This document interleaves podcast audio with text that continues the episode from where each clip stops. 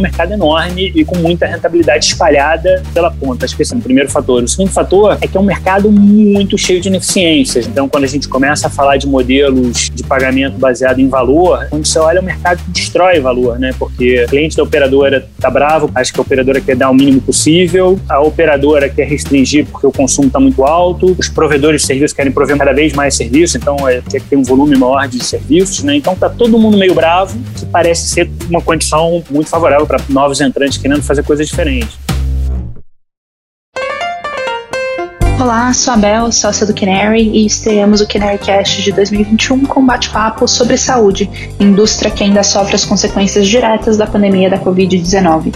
Eu converso hoje com o Gui Azevedo, cofundador da Alice, e com o André Sá, cofundador da Clivo, ambas health techs investidas pelo Canary. A gente fala sobre as especificidades do setor, oportunidades para novos entrantes e tendências para o ano que entra. Eu espero que goste e desejo um ano muito melhor para todos. André, Gui, muito, muito obrigada por participarem desse Canary Cast. A conversa vai ser super legal sobre a indústria de saúde. Gui, eu queria começar com você. A gente se conhece muito antes de Alice, né? E eu, particularmente, tenho um super orgulho do Canary ter participado da concepção da empresa lá atrás, final de 2018, junto com você, com o André e depois com o Matheus também. E a Alice nasceu para revolucionar um pouco do mercado de operadora de saúde, né? A Alice é um plano de saúde. Eu queria que você contasse para a gente por que, que a Alice nasceu com, com esse objetivo e o que, que esse objetivo quer dizer, como que o mercado incumbente funciona hoje e como que a Alice é diferente. Obrigado, Bel. É um prazer também conviver com você há tanto tempo, desde a Endeavor, e agora com Canary, e ter vocês no Canary como sócios nossos da Alice. Vocês são muito mais do que investidores, vocês são sócios mesmo. A ideia da Alice não veio, não veio para ser como operadora de saúde. A consequência do que a gente quer fazer é que a gente está uma operadora de saúde. Os planos de saúde, na verdade, a gente fala que são planos para doença. E não tem nenhum demérito nisso. É uma visão funcional. Um plano ele serve para um evento de doença, para quando dá BO, para quando dá ruim. Então, quando a gente pensa num velho próprio de um plano de saúde, hoje, a gente pensa, mas qual hospital, qual médico, qual reembolso, qual é, laboratório, é só sobre eventos de dar ruim. E honestamente, deveria chamar plano para doença, não tem nenhum, de novo, não tem nenhum demérito nisso, mas ele não é um plano de saúde. Porque para a gente, saúde vai muito além, né? A gente acredita muito nos determinantes sociais de saúde, como uma visão de saúde. A construção da saúde de uma pessoa é feita pelo que ela come, né? É alimentação, atividade física, como ela dorme, sono, a saúde mental e tem um outro pilar que é a medicina. Medicina ela é um dos pilares de saúde, mas a gente entende que o nosso papel é abraçar este todo. E se a gente for bem sucedido nessa jornada, a consequência é que a pessoa vai viver uma versão mais saudável dela e que ela vai usar menos o pilar mais caro e mais crítico que ela acho que quase ninguém quer usar, que é ir pro hospital, que é fazer coisas ruins, assim, no sentido de quando você, putz, fiquei doente, e quer ficar doente. Então, essa é a nossa visão. Obviamente, tem gente que vai ficar doente, isso é inevitável, e a gente vai estar lá para essa pessoa da melhor forma possível.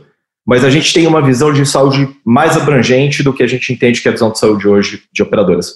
E você falou uma coisa, Gui, isso. que, que para mim chama muita atenção, desculpa, é que você chama o, o, cliente ou o paciente de membro. Então, é, a pessoa é membro da comunidade Alice. Abel, você... eu, eu, tenho que me segurar sobre esse assunto. Eu acho a terminologia jurássica. É, mais que jurássica, eu acho que a terminologia ela é ofensiva, né? Então, sei lá, eu como uma pessoa, eu como o Guilherme aqui, eu não gosto de ser chamado de um sinistro. Eu sou cliente, eu sou a pessoa, acima de tudo. É, eu estou paciente, eu estou doente. Mas antes disso, eu sou uma pessoa que contrata um serviço e, portanto, eu sou um membro desse serviço. Então, enfim, a gente trabalha com outros tipos de denominações e vocabulários em respeito às pessoas que são a coisa mais importante que existe nas nossas vidas na Alice. São, elas, os nossos membros. Não, legal. Acho, acho que isso me traz um, um push aqui para o André, porque acho que vocês na Clivo, né, André, vocês têm exatamente a mesma mentalidade. Vocês olham muito para a experiência do membro da Clivo olha muito para coordenação de cuidado, bem focado em pacientes crônicos, né, com condições crônicas, hoje começando com, com diabetes. Eu queria explorar um pouquinho o ponto do mercado americano que traz alguns insights legais aqui para o Brasil. No, no, ano passado, em 2020, a Livongo fez um IPO e não só isso, ela basicamente foi adquirida por 18 bi de dólar, né? Então, assim, transações bilionárias aconteceram no mercado americano dentro desse universo de saúde de pacientes crônicos e coordenação de cuidado e uma experiência muito diferente do que a gente vê no, na experiência de saúde dos incumbentes. Eu queria um pouco da sua visão, como você enxerga esse mercado, essa oportunidade aqui no Brasil e como que vocês na Clivo estão atacando esse problema. É legal, Bel. Primeiro, obrigado pelo convite. É um prazer estar aqui. É um prazer estar, estar com o Gui, pessoa que eu admiro tanto acho que esse desafio, né, o, o, desafio na saúde, saúde é uma coisa, é um mercado muito grande, né, uma coisa que se não é importante para você, é uma questão de tempo para que seja, né, então acho que é um mercado que ele está condenado ao crescimento por uma questão demográfica muito forte, e aí acho que o Gui coloca muito bem, o mercado hoje é todo, a gente consome saúde pela doença e não pela saúde, né, essa é a forma como a gente está acostumado desde ser é, chamado como um sinistro, né, um beneficiário, e não como um membro, como um cliente, né, então a gente tem visto realmente muitas mudanças, né? Você colocou bem aí a questão do mercado americano. A gente brinca aqui que a vantagem de morar no Brasil é que você está oito horas de voo do futuro, né? É só dos Estados Unidos ver o que está acontecendo lá, que de alguma forma isso tende a chegar aqui, obviamente com as adaptações. Mas o que a gente tem visto muito, assim, é saúde é muito relevante, né? É, é, é quase 20% do PIB americano, 10% do PIB brasileiro, e crescente, né? Com, com tendência de crescimento. Só que era uma coisa que não estava na agenda de todo mundo, né? Não estava até o ano passado, né? Até, até a Covid-19. Acho que a Covid-19 deixou bem claro de que o modelo atual não funcionou, né? Então ela, ela trouxe o assunto para a mídia, para todo mundo, né? E aí essa questão da experiência que você colocou muito bem é uma questão que cliente, né, como paciente, ele é muito secundário, né? Em todos os processos ele é muito secundário, né? É, obviamente que numa, numa cirurgia neurológica você tem que ser secundário mesmo, você está ali passivo só, só torcendo para dar tudo certo, né? Mas o que você faz fora do sistema de saúde é muito mais importante do que o que você faz quando você acessa o sistema de saúde, né? Como o Gui colocou.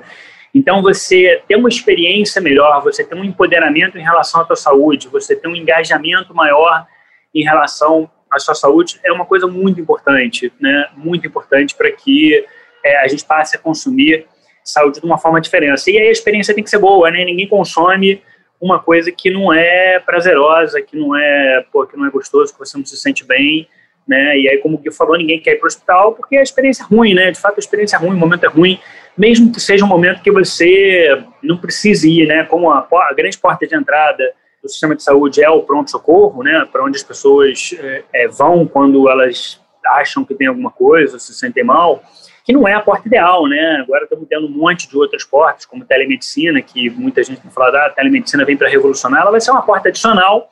O que você precisa construir é uma, uma baita experiência encantadora, né, de, de cliente, onde o cara se sinta realmente empoderado, engajado, motivado, ele entenda o que ele tem, né? E aí quando a gente olha para o crônico especificamente, como você perguntou, diabético, infelizmente, ele não é só diabético só quando ele está numa hiperglicemia e ele vai para o pronto-socorro numa descompensação, né? Ele é diabético 24 por 7, mas o sistema de saúde não acompanha ele de forma constante, não monitora ele de forma contínua. Ele é um doente contínuo, é, lifetime, né?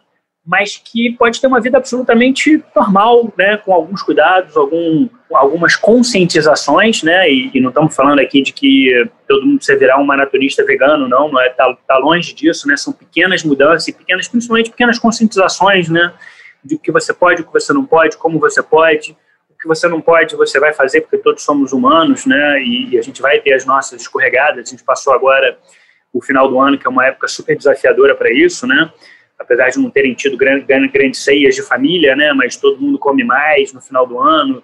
É, e tudo bem, não tem problema nenhum, isso faz parte, a gente, a gente ajuda que a gente passe por isso da melhor maneira possível, mas de fato você precisa ter é, encantamento, né? você precisa ter de fato o paciente no centro, o paciente entendendo que ele é a pessoa mais importante. Né?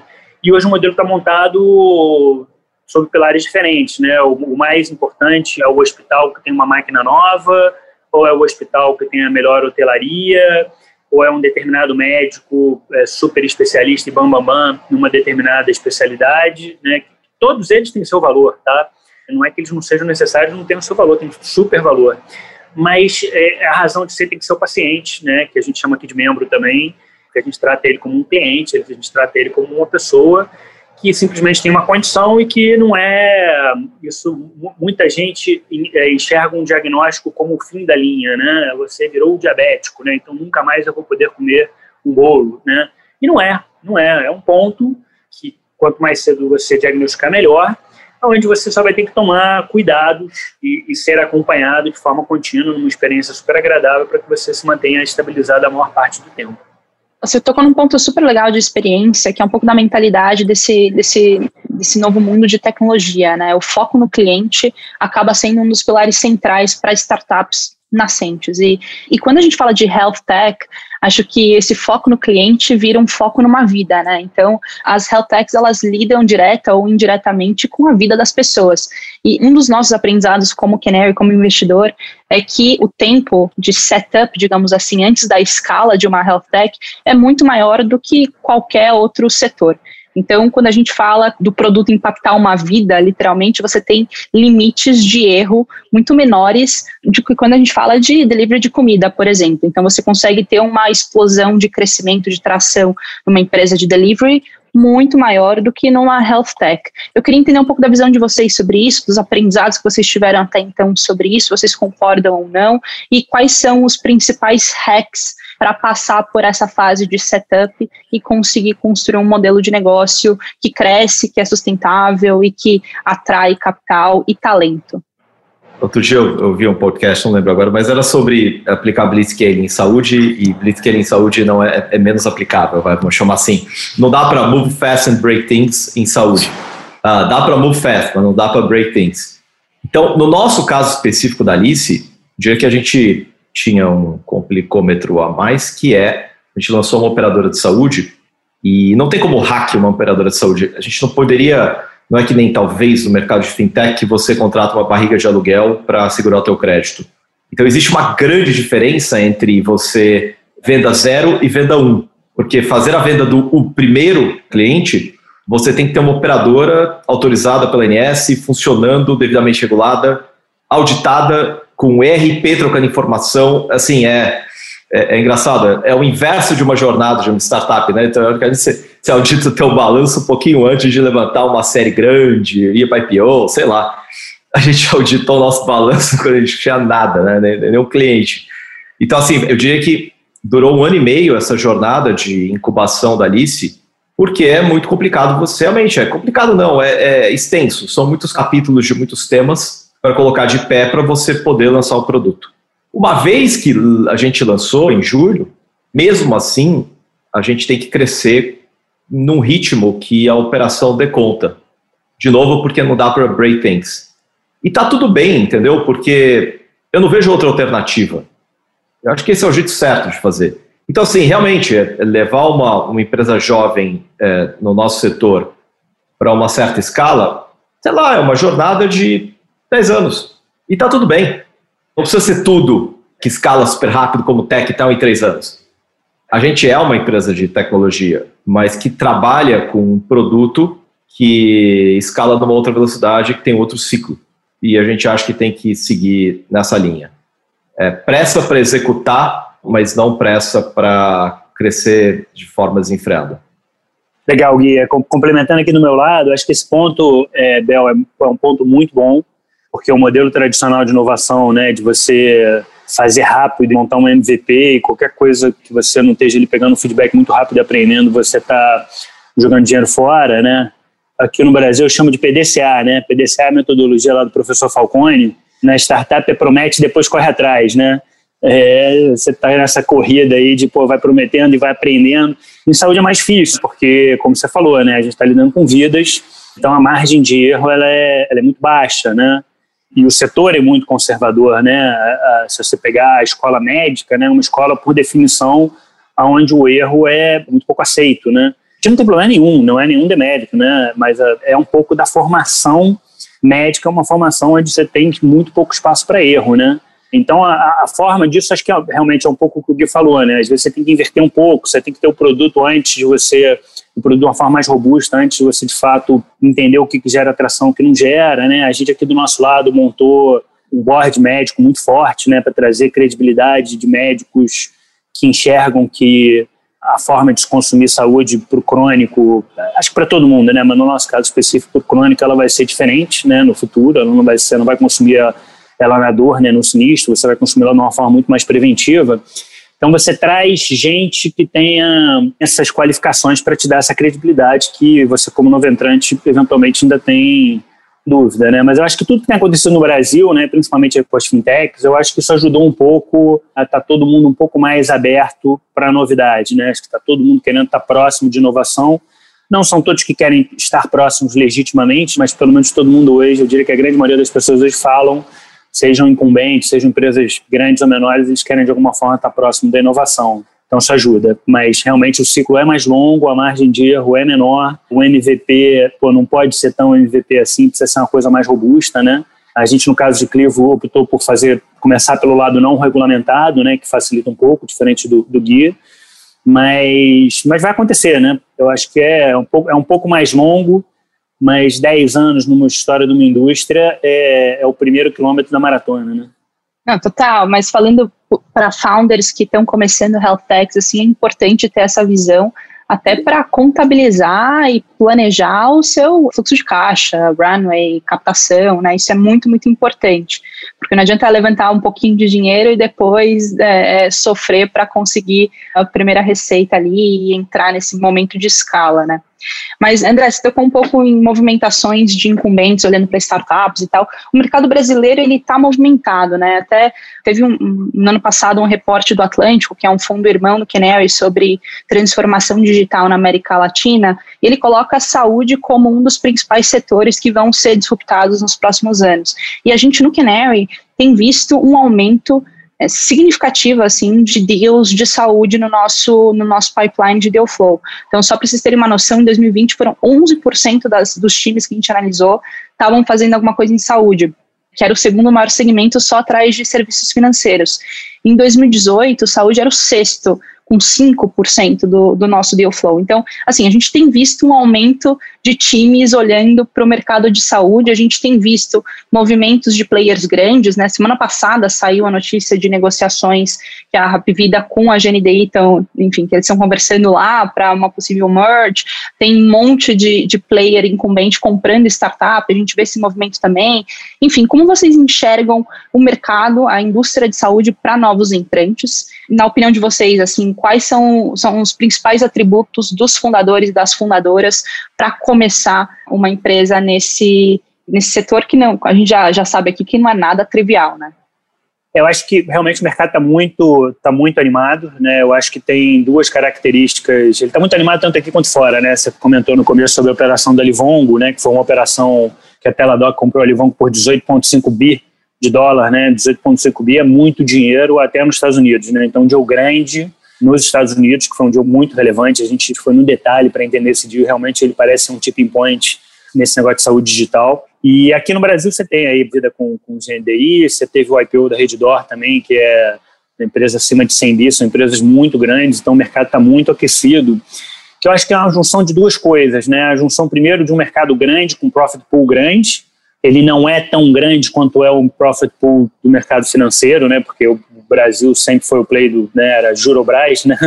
Taxa de juros altíssimas e profit pool muito concentrado nos bancos, então ele era mais óbvio de ser o primeiro a ser atacado, mas ele é um mercado enorme e com muita rentabilidade espalhada pela ponta. Acho que esse é um primeiro, né? Um primeiro fator. O segundo fator é que é um mercado muito cheio de ineficiências, né? É um mercado que destrói valor. Então, quando a gente começa a falar de modelos de pagamento baseado em valor, quando você olha o mercado que destrói valor, né? Porque é, o cliente da operadora está bravo porque acha que a operadora quer dar o mínimo possível, a operadora quer restringir porque o consumo está muito alto, os provedores de serviços querem prover mais, cada vez mais serviços, então é, quer, quer que tenha um volume maior de serviços, né? Então está todo mundo meio bravo, que parece ser uma condição muito favorável para novos entrantes querendo fazer coisas diferentes, né? Então acho que esse é o segundo. E o terceiro é, ele é um setor que atraiu o capital humano desse setor, sempre foi um capital humano muito qualificado, mas muito técnico, né? Então você tem o grande médico, você tem o, o grande oncologista, né? É, era um capital humano menos de business, né? Era muito difícil você encontrar um, um MBA de Harvard, eu vou usar Harvard só como exemplo para gestão, querendo ir para a saúde, né? Era muito raro. Uma queria ir para o mercado financeiro, para as consultorias, né? E menos para a saúde. Então, acho que esse movimento que você colocou bem, de estar tá atraindo não só o capital financeiro, como você colocou, mas também o capital humano, é questão de tempo para acontecer, né? Então, acho que a visão é perfeita. Acho que, de fato, o timing é, é muito bom se a gente olhar uma janela aí dos próximos 5 a 10 anos. Em termos de característica, acho que tem uma característica que é necessária para qualquer setor, né, no, no empreender, que é resiliência, né? Eu brinco quando dá errado é teimoso, quando dá certo é resiliente, né? Mas precisa ser muito resiliente, porque não é fácil, de fato não é fácil empreender e começar um negócio novo e querer fazer as coisas diferentes, né? O ser humano naturalmente ele tem uma tendência inercial de voltar para o jeito que ele sempre fez as coisas, né? Então querer fazer diferente não é fácil. Então acho que a resiliência é uma característica muito forte. E eu acho que a segunda, que também é um pouco genérica, não é só desse setor, é, é gente boa, né? Tem um monte de clichê aí que parece clichê, de gente boa atrás gente boa, é gente boa que faz a diferença, né? Mas eu acho que o capital, acho que o ativo mais escasso não é o ativo financeiro, é o ativo humano, né? Então a gente vê gente na qualidade do que a gente tem visto aí de empreendedores querendo empreender na saúde, dá um conforto muito grande de que nos próximos 10 anos a gente vai ter aí algumas Stones e, e, e Nubanks da vida no setor de saúde, né? Total, total, espero isso e vocês dois são exemplos disso aqui. Gui, complementando assim para você, antes de você responder também, eu queria entender na sua visão quão importante é, o André falou desse shift de capital humano técnico, né, da medicina para o shift de capital uh, humano de business, de tech, etc. Quão importante é para você trazer esse, essa galera mais técnica, os médicos, enfermeiras, etc., para junto da Alice desde a concepção? Qual que é a sua opinião sobre isso e recomendação para novos fundadores e fundadoras também? Sobre essa pergunta, acho que depende do que você vai fazer, tá? É, saúde é um setor bem, bem amplo, assim. Então, você pode fazer algo em saúde que não exige nenhum capital técnico, e você, sei lá, você vai fazer uma, um sistema de pagamentos, um claim system, mais eficiente, sei lá, mais eficaz que uh, você não está discutindo técnicas médicas, ciência médica. No nosso caso, no caso Aclivo, onde você está entregando saúde, para ficar bem claro, a Alice é uma operadora semi-verticalizada, a gente tem a operação própria de time de saúde, que é, é uma versão nossa de primary care, mas é uma operação própria, esse é um time nosso, físico-digital. E a gente faz coordenação de cuidado, a gente constrói protocolos e linhas de cuidado, a gente entra muito na ciência, na técnica médica, e para isso a gente precisa desse capital da medicina para construir, não só a medicina, tá? A gente trabalha muito com nutrição, com atividade física, com físio, com, enfim, toda a ciência de saúde a gente traz para ajudar a gente a construir o produto. Então a gente tem times de tecnologia e produto, engenharia e produto, que formam os nossos squads e eles basicamente constroem produtos e os times, vamos chamar assim, técnicos, eles dão uma série de inputs para ajudar a gente a construir o produto, além deles atenderem, tá? A gente é, exerce a entrega de saúde. Então, esse é fundamental e essencial nesse nosso modelo. Agora, a pessoa que vai empreender tem que entender onde ela está situada, que vai para o meu segundo ponto. Daí, o André, acho que, putz, parabéns, assim, acho que ele colocou super bem, vou complementá-lo um pouco você precisa ter um entendimento muito grande de como funcionam os fluxos é, do dinheiro e os incentivos dentro do sistema de saúde. Não é assim, ah, puta, vou montar um empreendimento de consumo. Cara, é muito diferente. Então, assim, é, uma pergunta muito importante quando você vai montar um negócio de saúde é quem paga a conta? Pode parecer trivial, né? Não é, não é. Essa pergunta, eu diria que é a pergunta mais importante que tem para ser feita depois de que problema eu vou resolver. É, porque, cara, quem paga a conta? Na lista, quem paga a conta é a pessoa física, é o indivíduo. A gente é um plano individual. Então, a gente vai vender para a Maria e para o José, que vão contratar a lista da pessoa física e vão nos pagar a conta. Dependendo do que você vai montar, quem vai te pagar a conta são as operadoras. Não tem muitas, né? Esse é o problema. Tem tantas operadoras assim, grandes. Então, você já define. As operadoras têm os seus modelos de incentivo. Elas sabem porque elas querem pagar e tem coisas que elas não querem pagar. E beleza. Ah, não, então eu vou vender para provedores, para, sei lá, hospitais. Beleza eles têm os incentivos deles, o, as empresas. Então, tá, vou vender para a empresa. Tá? A empresa tem o incentivo dela. Então, é muito comum uma pessoa falar, puxa, eu vou criar alguma coisa aqui que vai reduzir o custo de saúde. E eu vou vender, de repente, para uma empresa. É uma jornada, assim, porque talvez esse custo no começo aumente para depois reduzir. Você tem que entender que isso é uma jornada. O grande ponto é que, acho que você tem que ter muita resiliência, assim, porque é um setor onde os incentivos são muito, muito importantes para você entender como você vai se colocar. A outra coisa, e aí é um pouco mais filosófico, mas acho importante dizer, é, meu, tá cheio de gente inteligente que tem a oportunidade de empreender, cheio, cheio, cheio. Só precisa, cara, tomar coragem, ter boldness para ir lá e, e, fazer, assim. Eu, eu acho que a gente precisa aprender a tirar as barreiras da frente, a pensar, sabe, a pensar grande, não tem que ter barreira. Poderiam ter 50 listas sendo criadas pelo Brasil inteiro, entendeu? Eu acho que serão. E eu, puta, dou o maior apoio, o maior entusiasmo, porque eu acho que tem espaço e tem a necessidade, as pessoas precisam, tá? Só que eu acho que os empreendedores têm que tirar qualquer tipo de medo, cara, ou de tipo, vai, meu, vamos pensar grande, vamos resolver problema grande. Não, perfeito, Gui. Pegando esse gancho, assim, acho que, bom, 2020 foi um ano muito difícil, a pandemia escancarou vários problemas no, no, nosso, na nossa indústria de saúde, né? Então, acho que os dois principais que me vêm na cabeça é o sobrecarregamento das estruturas existentes, é um absurdo o que aconteceu, o que está acontecendo ainda, né? Falta de equipamentos médicos também, tudo isso custou muitas vidas. Então, assim, o problema não falta, isso é fato.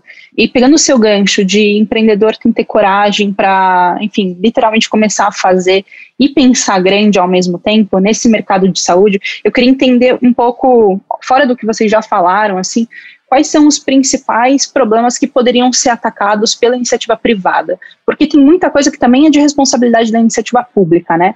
Ou como vocês enxergam a, a, conversa entre esses dois mundos, o privado e o público? Porque ficou extremamente escancarado que eles não se conversam, né? Saúde é uma coisa difícil porque né, é fazer negócio em saúde, né? Porque você tem sempre aquela aquela tese que saúde não tem preço, né? Mas alguém tem que pagar essa conta, como o Guilherme bem colocou. Então, é, essa divisão entre o que é público, o que é privado, é uma coisa bastante tênue, né? Eu acho que deveria ser público tudo que fosse vinculado ao bem comum, né? Então, coisas que, por exemplo, a vacinação, a vacinação para Covid tem que ser um negócio público, feito em massa, bem coordenado, vindo de Brasília para todo o resto do Brasil, para que a gente pô, atinja a imunidade de rebanho via vacinação o mais rápido possível, né? Assunto polêmico, não, né, mas acho que estou só dando um exemplo aqui do que deveria ser público. Agora, o resto, assim, tudo que você delega para o governo, por definição, é, é menos eficiente, né? Você delega para o governo é menos eficiente, tudo que você regula tende a criar distorções de mercado, né?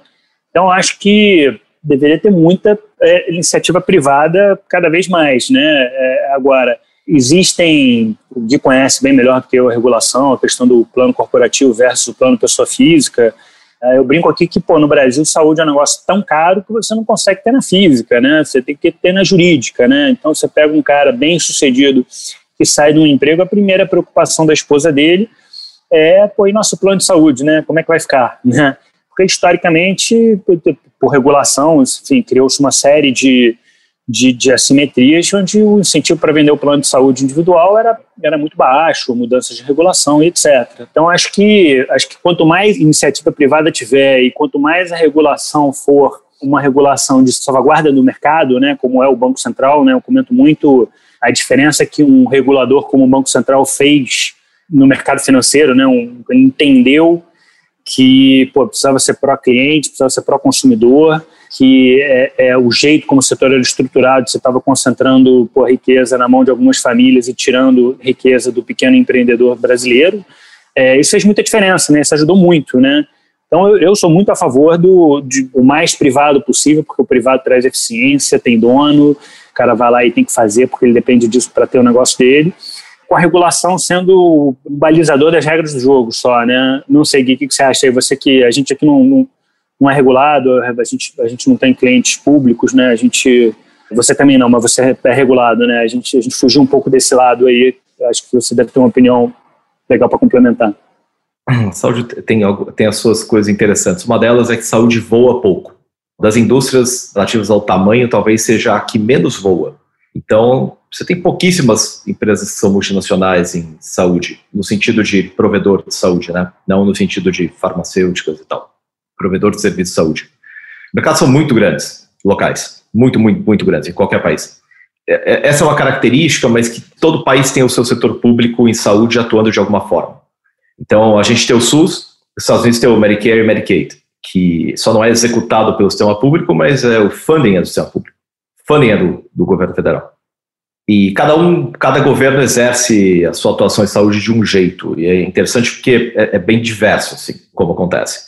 Então, putz, essa é uma coisa assim, essa é a realidade e a gente tem que entender e como é que é a, essa realidade que toca. E a gente tem que entender, puxa, como é que a gente ajuda ou serviço público ou serviço privado a ganhar eficiência, a ganhar eficácia, criar uma usabilidade melhor para o membro. Eu acho que, sei lá, eu, eu, a gente perseguiu na, na área privada. Agora, como uma linha geral, assim, eu, como é que eu enxergo a oportunidade em saúde? Tem um, um baita do autor, que é o Clayton Christensen, que faleceu, que ele tem um, um framework que chama Jobs to be Done. Ele desenvolveu esse framework de Jobs to be Done usando saúde, que é Hoje, quando você pensa na pessoa, no indivíduo, eu acho que essa é uma mudança fundamental, assim, que os empreendedores têm que correr atrás. É sobre qual é. Primeiro é o foco. Eu pessoalmente acredito muito no foco na pessoa, no indivíduo. É quando você vai montar um negócio, qual é a dor, o que, eu quero resolver daquela pessoa e qual que é o job to be done, assim, o que a pessoa quer e qual é o tipo de construção que você precisa fazer para servir essa pessoa nesse job que ela quer que seja executado. Eu acho que a oportunidade está em você construir serviços que atendam às jornadas. Acho que hoje existe muito empurrar o ativo em cima é, da pessoa com o serviço, sabe? Ah, faça exames, você está empurrando o ativo do exame em cima da pessoa. E os incentivos estão organizados para que esse ativo seja empurrado para a pessoa para ela usar esse ativo. E não, ela tem que resolver um problema dentro de uma jornada. E, puta, dá para pensar em muita coisa, assim. Puta, minhas costas estão doendo. Como é que você cria uma jornada boa para resolver dor nas costas, de uma forma compreensiva, assim? Tem um pedaço de ortopedia, sei lá, tem um pedaço de reumatologia, tem um pedaço de fisioterapia, tem um pedaço de atividade física, tem um pedaço de alimentação, e é você constrói um serviço em cima de uma jornada inteira. Esse é o jeito que eu penso, assim, é um jeito diferente de olhar saúde como B2C, como consumerização de saúde.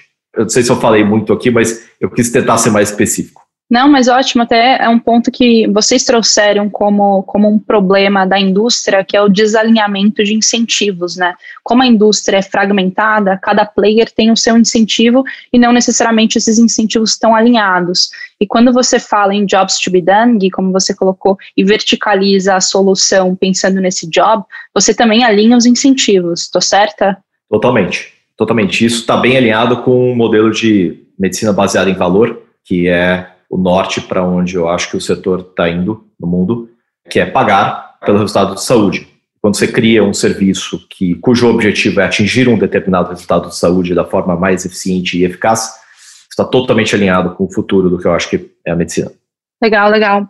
André, eu queria voltar num ponto que você colocou, até pensando no, no papel do governo, né, mais como um, um, regulador ali. A gente viu a Covid desenfrear algumas questões regulatórias que estavam travadas antes. Acho que a telemedicina é o exemplo mais, mais citado disso. Eu queria entender com você o que, que você enxerga. Eu sei que você é uma pessoa que estuda bastante isso, que gosta muito de falar sobre isso. O que, que você enxerga para o pós-pandemia? Assim, a gente vai continuar com essas tendências de abertura regulatória? ou a gente vai, vai, vai ter uma, uma retração de alguma forma. Eu sei que não dá para prever o futuro, mas pensando aí nas conversas que você tem, nos insights que você tem da indústria, o que, que você acha? O que, que a gente deveria esperar? Essa pergunta é, é excelente, né, no setor regulado. Acho que tem algumas coisas importantes aí para pontuar, né? A, a telemedicina, ela foi meio atropelada, né? Foi atropelada pela realidade. Ela não foi uma conscientização do regulador que falou agora a gente precisa fazer porque isso vai trazer eficiência para o sistema, principalmente num, num país é, continental tão grande quanto o Brasil. Eu, eu, acho que daqui a 10 anos, quando a gente olhar para trás, a gente vai ver a regulamentação da telemedicina como um tipping point tão importante quanto foi a interoperabilidade das maquininhas lá em 2010 que o Banco Central fez. A diferença estrutural é que o Banco Central fez consciente e a telemedicina foi um pouco atropelada pela realidade da Covid. Os contextos são um pouquinho diferentes, mas é, é, assim, é muito óbvio né, que, que, a telemedicina traz eficiência, é uma porta de entrada nova para o setor, ela é diferente da porta do, do pronto-socorro. Né? Imagina, você está com uma dúvida, tem que pegar, se você tiver plano de saúde, vai pegar teu carro e vai para um pronto-socorro, que a pandemia mostrou que pô, não é um lugar para você estar tá com uma dor de ouvido, né? é um lugar para você estar tá quando você de fato tem uma coisa mais séria. Né? Então, acho que ela veio para ficar, eu acho que de fato não, não, não vai voltar atrás. Eu acho que apesar dela estar regulamentada só pelo período da pandemia, eu acho que ela é uma realidade que veio para ficar. Ela traz eficiência para o sistema, ela traz experiência é, não só para o paciente barra cliente, como também para o médico. E acho que ela foi antecipada pela pandemia, né? Então acho que ela é um, é um, é um é, na história da indústria vai ser um ponto importante. Eu só ressaltaria que ela não foi regulamentada pela consciência do regulador de achar que isso tem que acontecer, né? É, então isso tem esse lado negativo, mas ela, o importante é que ela aconteceu. Ela está aí, é, cresceu exponencialmente, todo mundo usando. Não acho que a telemedicina é a solução dos problemas, né? Ela vai ser, como eu falei, ela vai ser uma nova porta de entrada.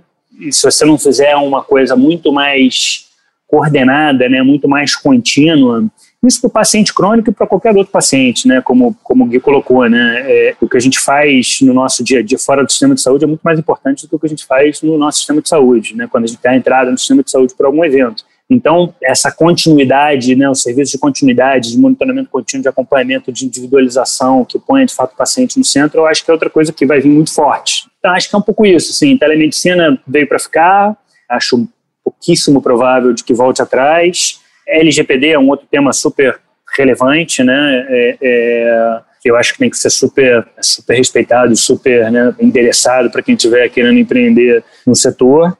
E assim, o que a gente espera para frente é que de fato a regulação seja um pouco mais user friendly, né? Assim, é, não no aspecto de, de que, que acho que a regulação no Brasil em saúde ela é muito focada na saúde não tem preço, né? De ano passado teve uma teve uma decisão importante sobre o rol da ANS se ele era taxativo ou se ele era exemplificativo. Imagina se ele fosse exemplificativo, que loucura, né? No final cabe qualquer coisa ali dentro, né? O seguro de saúde é é o único seguro no mundo que você vende e não tem um cap, né? Você faz o seguro de carro, você faz o seguro de um prédio, você faz o seguro da, da Copa do Mundo, tem um cap, tem um valor lá definido. Eu vou até onde o meu sapato até onde eu acho que meu pé cabe no sapato, né? E a partir dali eu, eu uso a resseguradora, etc. No seguro de saúde não tem cap, né? Então já é um, uma aberração né, de modelo de negócio, né? Então acho que a regulação ela tem que caminhar muito nessa linha de como é que a gente consegue trazer eficiência para que a gente possa ter 200 milhões de brasileiros dentro da saúde suplementar, né? E não só os, os 46 que a gente tem hoje. Total, tem muita oportunidade. Gui, você tem algum ponto para adicionar na resposta do André? uma crítica que a gente ouve bastante é, puxa, mas vocês foram plano individual, é bem mais difícil, né? Ah, todo mundo saiu e vocês entraram. É uma constatação, assim, mas eu acho que existem putz, portadas incríveis, assim, no plano individual. E ele é, a, regulação que envolve o plano individual, é talvez mais dura, mas ao mesmo tempo é mais benéfica para o consumidor. Isso a gente gosta. Então, acho que a pergunta que a gente se fez é, puxa, mas dada essa regulação, e dado que o consumidor é o centro de tudo, é a coisa mais importante que tem, o que, a gente tem que fazer diferente na nossa operação? Como é que a gente tem que se mudar para conseguir vender esse produto individual? Então, sei lá, acho que a gente olha a regulação como uma oportunidade, não como algo que tem que ser transposto. Assim. A regulação está aí, ela vai continuar e, enfim, acho que é isso. Legal. Bom, pessoal, eu, eu, queria agradecer vocês dois. É, é, sempre muito legal bater esse papo. Eu aprendi bastante. Então, obrigada mesmo pela, pelo tempo de vocês aqui. É ótimo vê-los, mesmo que por Zoom. Espero que na próxima a gente esteja junto. E valeu, valeu mesmo. Eu queria fazer mais uma pergunta para cada um. Primeiro, André, assim, sem julgar o Gui, tá? Você prefere entrar no mar para relaxar ou para caçar o seu almoço? Para caçar o almoço. Opa! Gui, eu tenho uma pergunta para você também, que é diferente, senão seria muito fácil. Você prefere receber um prêmio global de empreendedor do ano ou bater mais um recorde de pesca submarina? Uh, certamente, acho que bater mais um recorde de pesca submarina. O Gui mais jovem, eu preferi o holofote. A gente aprende com a vida, a vida constrói os calos e a gente aprende com eles. Mas o Gui mais jovem tinha um recorde bem recente também, né? De pesca submarina. Vai ficar fácil. É. Boa, pessoal, com essa Legal. fala aí, vamos, vamos encerrar. Obrigada mesmo pela, pelo tempo de vocês, foi um papo super rico. Super obrigado e valeu, viu, Bel? Obrigado, um feliz 2021 para todos vocês.